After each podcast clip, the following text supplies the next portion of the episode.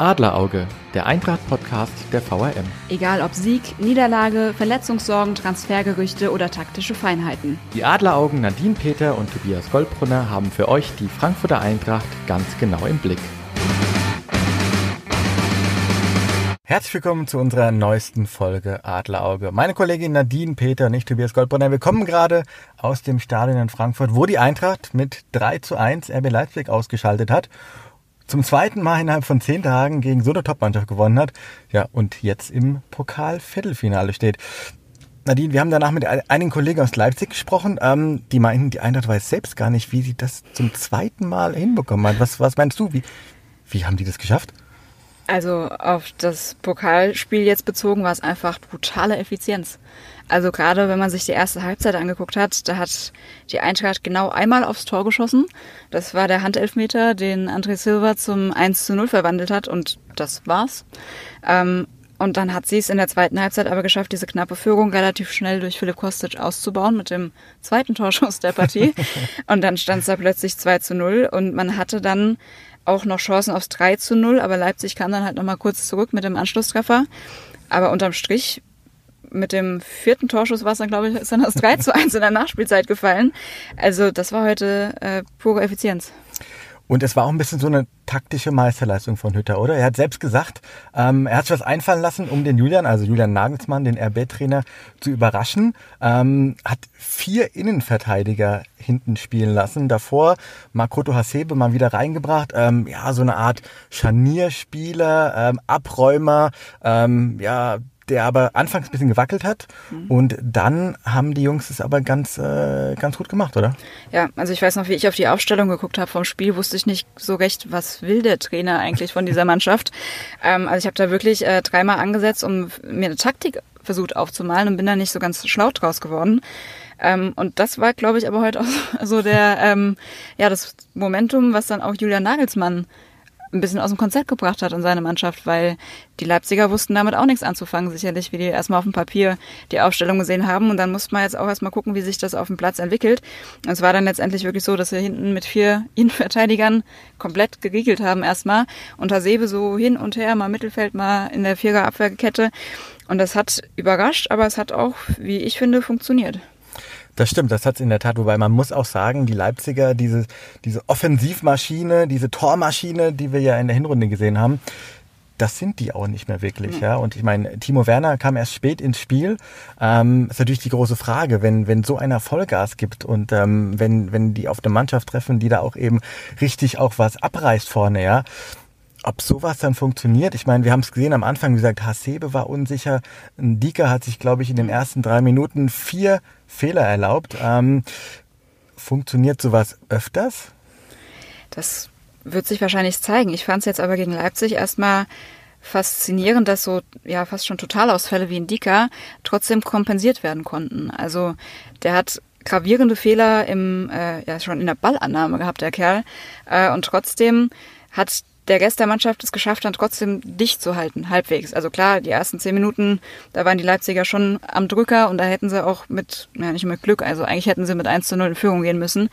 Ähm, aber so die anderen 80 Minuten, finde ich, war die Defensive eigentlich sehr solide. Dafür, dass sie auch in der Konstellation ähm, noch nicht zusammengespielt hat, glaube ich. Also zumindest in letzter Zeit nicht. Ähm, und dafür haben sie es gut gemacht, finde ich. Auch wenn Indika da jetzt ein bisschen abgefallen ist. Das stimmt, das stimmt in der Tat, ja. Und du hast natürlich hinten auch immer noch einen Kevin Trapp, auf den du dich verlassen ja. kannst. Ja, trotzdem, ich bin ähm, skeptisch, dass, dass wirklich die Innenverteidiger, dass die wirklich ähm, ja auch da dauerhaft wirklich da so eine Leistung auch abrufen können, beziehungsweise wenn sie eben auf andere Gegner treffen. Aber jetzt treffen sie ja auf einen Gegner, der wiederum eine ganz andere Hausnummer ist. Und ich glaube, wenn man so ein bisschen der äh, Eintracht-Statistik folgt, ähm, Augsburg wieder ein vom Papier her schwacher Gegner, da sieht es dann wahrscheinlich eher wieder schlecht aus, oder? Also wenn es nach dieser Eintracht-Logik auch geht, dann verlieren sie das jetzt wieder am Freitag. Ähm, da haben wir auch letzte Woche drüber gesprochen, ne? Ähm, vor dem Spiel gegen Düsseldorf, wo eigentlich auf dem Papier alles für die Eintracht gesprochen hat. Und man ist mit Selbstvertrauen auch aus dem Spiel gegen Leipzig in der Liga gekommen und dann trifft man auf den Tabellenletzten und dann, jo, war es wieder nix am Samstag. Also sie haben ja mit Ach und Krach noch einen Punkt geholt.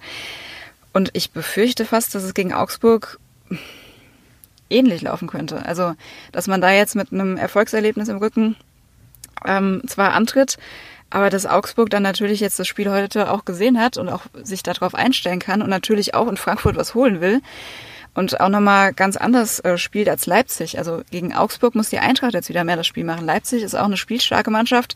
Da kann die Eintracht auf Konter setzen. Das wird gegen Augsburg in der Form nicht funktionieren und da bin ich gespannt, wie es läuft. Von Spiel machen, wie du es gerade sagst, ähm, haben wir ja gegen Leipzig auch nicht allzu viel gesehen, würde ich mal sagen. Die Kreativmomente waren eher überschaubar.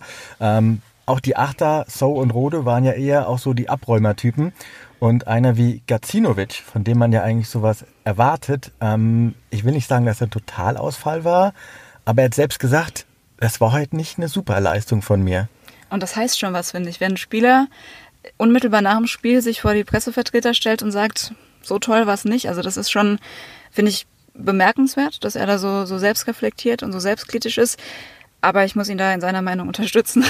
also ich habe mich, ähm, du hast ja mitbekommen, wir saßen nebeneinander, mehrfach über Gasinovic ja, geärgert, kann man sagen, weil er einfach in vielen Momenten die falschen Entscheidungen heute getroffen hat. Das ist mir gerade bei seiner einen Chance, ähm, die eigentlich, wenn man ehrlich ist, drin sein muss. Das war noch, da stand es 2 zu 1 und da hat Gasinovic die große Chance aufs, aufs 3 zu 1 und äh, trifft dann im falschen Moment äh, die falsche Entscheidung. Und das sind so, so Sachen, da dachte ich, da wäre er schon weiter, weil er jetzt inzwischen auch einer der erfahrensten Eintrachtspieler eigentlich ist. Er ist jetzt schon äh, ein bisschen in Frankfurt und eigentlich ähm, wäre es mal an der Zeit, dass man sich so komplett auf ihn verlassen kann. Und das fehlt mir immer noch so ein bisschen bei ihm, diese hundertprozentige Verlässlichkeit, wenn man weiß, der Ball kommt zu Mijat Kasinovic, dann läuft's. Das tut's aber halt nicht. Ich meine, was man ihm lassen muss, er ist ein sehr reflektierter Spieler. Ja, ähm, er sagt ja auch selbst, wenn es nicht so gut läuft, aber man hat das Gefühl, ihm fehlt so ein bisschen das Selbstvertrauen. Also ich glaube, er ist auch ein Spieler, wo dann auch der Trainer ihn ja mal in den Arm nehmen muss, muss sagen können, okay, Mijat, ähm, heute machst du mal so und so und so und so. Ähm, ich glaube, das fehlt ihm so ein bisschen, mhm. weil er ja auch nicht immer wirklich weiß, ob er auch, ob er auch spielt mhm. und äh, ja schon gar nicht, ob er gesetzt ist. Das stimmt. Also da war es, glaube ich, auch unter Nico Kovac, zu dem hat er einen ganz engen Draht gehabt, mhm. war das wahrscheinlich auch noch ein bisschen was anderes, weil, weil Nico Kovac ja auch so vom Typ her ja ein bisschen mehr gemenschelt hat, würde ich mal sagen, als ein Adi Hütter. Ne? Der, also ein Kovac hat seine Jungs ja immer mal in den Arm genommen und ihnen dann nochmal auch während des Spiels erklärt, was jetzt gerade Phase ist. Ähm, das kann ich jetzt bei Hütter und Gasinovic das Verhältnis nicht genau beurteilen, wie es da ausschaut, aber das kann schon sein, dass ihn sowas dann halt auch verunsichert, ne? dass er jetzt halt ähm, nicht hundertprozentig gesetzt ist auch. Das halt auch, wenn er mal seine Leistung nicht bringt, und das kann jetzt am Freitag auch schon wieder passieren, dass ihn Hütter da jetzt draußen lässt, weil es halt jetzt gegen Leipzig nicht so geklappt hat. Und dass das so einen ja, reflektierten, aber dann auch unsicheren Spieler dann weiter verunsichern kann. Mehr als genug Selbstvertrauen hat wiederum André Silva. Ich meine, er hat sich zum einen den Ball direkt genommen, als Felix ja. Brüch noch geschaut hat, ist das überhaupt ein Handelfmeter oder nicht. Ähm, hat dann auch äh, eiskalt verwandelt, muss man ihm lassen. Aber ansonsten fand er jetzt auch in der Offensive nicht so viel statt. Ich meine, klar, heute war das Spiel auch nicht gerade darauf ausgerichtet, ähm, viele Torchancen zu kreieren. Ähm, er hat danach gesagt, auf die Frage, ob er denn schon wieder bei 100 Prozent äh, sei, ähm, nee, ich bin sogar bei 200 Prozent. ähm, hat es natürlich mit einem Augenzwinkern und einem kleinen Lächeln gesagt. Ähm, aber eine Aussage, Adi Hütte hat auch nicht gerade so begeistert darauf reagiert. Er meinte auch so, also ich weiß nur, dass Spieler bei 100 Prozent sein können. Also ich, ähm, man hatte den Eindruck, Hütter ist so ein bisschen besorgt, dass er da vielleicht auch zu schnell abheben könnte, oder? Ja, also Silva ist halt auch noch ein sehr junger Spieler, das kommt halt auch dazu und der hatte jetzt auch keine einfache Zeit bisher in Frankfurt. Und ich glaube, das war einfach jetzt so die Gemengelage. Er hat jetzt mal wieder getroffen, das hat ihm auch unfassbar gut getan. Das hat man auch gemerkt, so von seiner ganzen Körpersprache, auch wenn er danach nicht viel Gefährliches zustande bekommen hat, aber er war deutlich präsenter zumindest, deutlich mehr im Spiel als zuletzt. Ähm, und das war vielleicht auch einfach noch so ein kleiner Euphorierausch. Kann ich mir vorstellen, äh, dass er dann sich nach dem Spiel hinstellt und sagt, er ist bei 200 Prozent. Fand ich jetzt persönlich auch ein bisschen drüber, weil ein Stürmer bei 200 Prozent, der müsste eigentlich die Torjägerkrone schon im März geholt haben, so ungefähr. Definitiv. Bei wie viel ist dann Lewandowski? 2000 oder? ja, genau. Dann müsste Lewandowski schon jenseits von Gut und Böse sein. Ähm, deswegen, das war, oder hoffe ich, dass das jetzt wirklich so eine Aussage war, die ihm so ein bisschen in der Euphorie rausgerutscht ist. Ähm, so an sich wirkt er eigentlich auch recht bodenständig und ich glaube, er hat sich jetzt einfach gefreut, dass er jetzt endlich mal wieder ein Erfolgserlebnis hatte. Nichtsdestotrotz, äh, wenn Bas Dost wieder fit ist, wenn der wieder bei seinen 100 Prozent ist, ähm, glaubst du, er, man, oder man hat das Gefühl, dass Hütter dann eher Bas Dost spielen lässt, oder? Also Dost ist halt so im Spielsystem von Hütter der klassische Stoßstürmer der wirklich auch von seiner Statur her nochmal bulliger ist als ein Silver, der sich einfach nochmal ein bisschen besser durchsetzen kann, der auch mal einen Ball festmachen kann. Das fehlt mir bei Silver noch komplett. Also auch heute haben wir das wieder beobachten können, dass er wirklich ja einige technische Schwächen aufweist, von denen ich nicht dachte, dass er sie hat.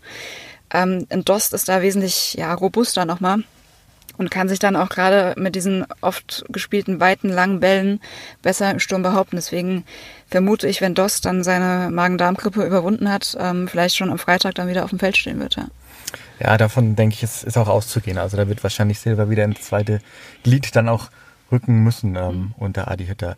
Ähm, jetzt spielen sie am Freitag schon gegen Augsburg. Ähm, und dann geht's, glaube ich, Schlag auf Schlag. Ja, Dann kommen ja auch relativ schnell die beiden äh, Salzburg-Spiele, ähm, dann äh, Mitte, Ende Februar und dann ist schon dritte, vierte März, ist ja dann quasi in der Woche nach dem, nach dem Rückspiel gegen Salzburg, ist ja dann schon das Pokalviertelfinale. Ähm, glaubst du, das wird zu hart für diese Mannschaft? Also wenn ich auf den Terminkalender gucke, muss man erstmal schlucken, finde ich. Das, das wird richtig tough. Also allein schon der Februar ähm, wird, wird hart und jetzt noch das i-Tüpfelchen quasi drauf mit der ersten Märzwoche, dann direkt wieder eine englische Woche. Das sind dann drei englische Wochen nacheinander. Ja, Oder? wenn ja? ich richtig rechne, was nicht immer der Fall ist, aber kommt hin. Ja. Ähm, und das ist natürlich dann schon nochmal eine Mehrbelastung auch im Vergleich zum vergangenen Jahr, wo man ja schon immer auch gesagt hat, ja, Doppelbelastung, Europa League, Bundesliga bekommt man noch hin. Man hat dann ja gegen Ende der Saison gemerkt, hat man nicht mehr so hinbekommen. Aber jetzt noch mit DFB-Pokal, das ist schon immer eine andere Hausnummer. Auch wenn es nur in Anführungsstrichen ein Spiel jetzt ist, dass man im März mehr hat, das merkt man. Und man stelle sich nur mal vor, das geht in die Verlängerung oder ne, das kann ja alles passieren. Dann hat man da gleich mal 120 Minuten noch on top in den Beinen. Ähm, puh, ich, ich sage jetzt nicht, dass ich schwarz sehe, aber es wird intensiv. Man darf ja nicht vergessen, wenn man heute auf, auf die Bank geschaut hat, da war jetzt auch nicht so viel äh, an Spielern vorhanden, wo man sagte, okay, die reißen das Ding nochmal rum oder auf die kann man sich dann auch verlassen, wenn gerade wenn den Stammkräften müssen die Körner ausgehen. Also für mich war so ein Beispiel Dominik Kor. Mhm. Ähm, der kam rein, ähm, nimmt den Ball, zieht ab vom 16er, eigentlich eine ganz gute Position und ich glaube, das Ding segelt äh, Mutterseelen allein Richtung Eckfahne. Da haben wir uns ein bisschen ratlos angeschaut.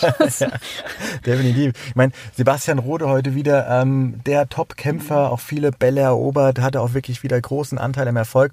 Aber man hat auch gesehen, ähm, wie schnell es gehen kann. Er hat eine Wunde im Gesicht bekommen nach dem Zweikampf mit, mit Olmo. Ähm, Adi Hütter meinte danach, es ist sehr stark angeschwollen. Ähm, ja, auch so ein bisschen im Spaß. Ich habe ihn gar nicht mehr erkannt, meinte dann der Österreicher.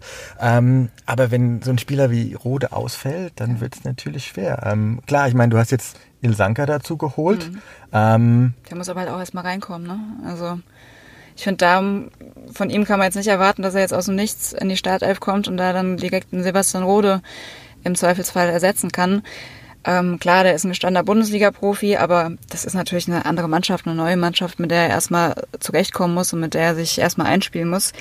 Ähm, aber ich finde, man hat auch, das hat man heute dann auch gemerkt, man kann den Hasebe auch gut und gerne da auf die Sechs mhm. stellen. Das wäre dann, wenn Rode wirklich ausfallen sollte, dann ist Hasebe, finde ich, auf der Sechs eine Alternative, oder?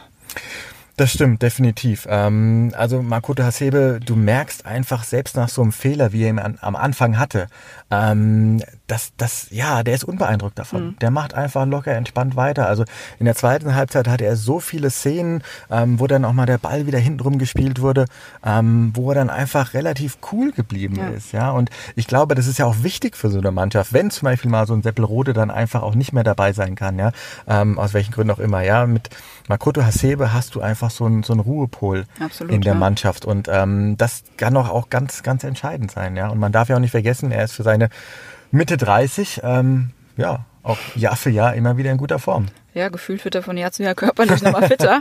Also der ist wirklich, finde ich, äh, fast schon ein Phänomen.